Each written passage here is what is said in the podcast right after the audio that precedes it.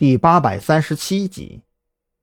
正如张扬所料那样，云雀听了这话，当时就起了一身的鸡皮疙瘩。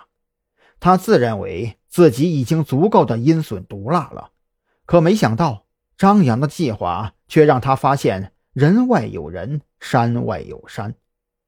好的，我这就带人过去，你那边尽量拖延时间。云雀如此说着，当即就挂断了电话。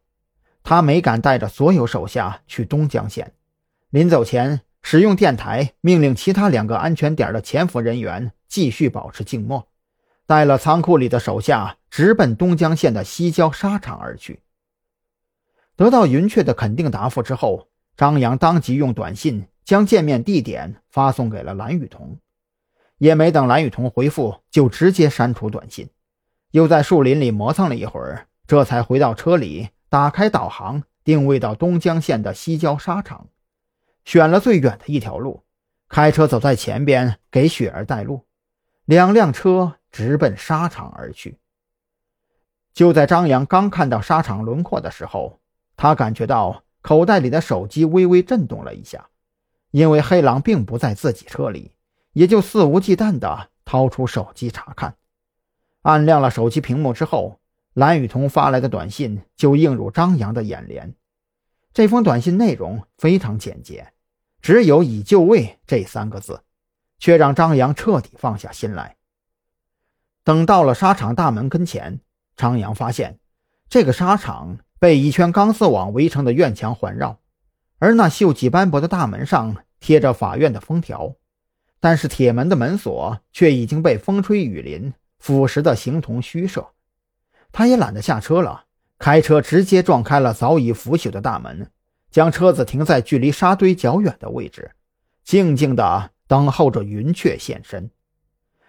随后抵达的雪儿和黑狼见张扬没有下车的意思，就将车子停在张扬车后，同样待在车内等待着。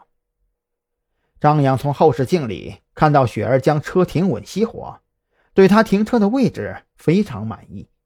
两辆车停放的位置距离沙堆大概有几十米远，而且两辆车形成一个夹角，一旦发生火拼，可以借助车辆充当掩体。